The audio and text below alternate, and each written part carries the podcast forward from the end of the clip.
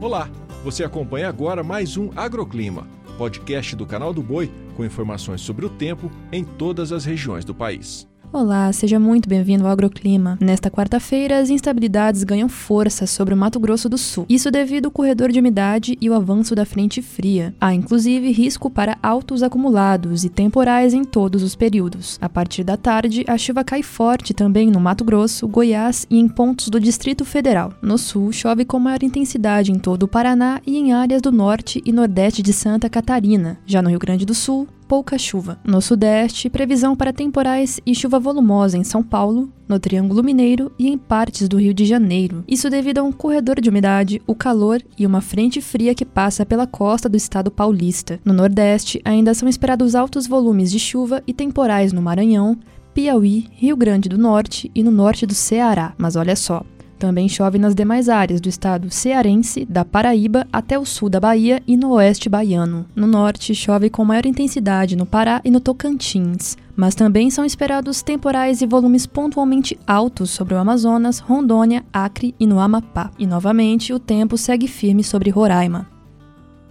O agroclima pode ser acompanhado também na programação do Canal do Boi e em nosso portal, o sba1.com. Até a próxima!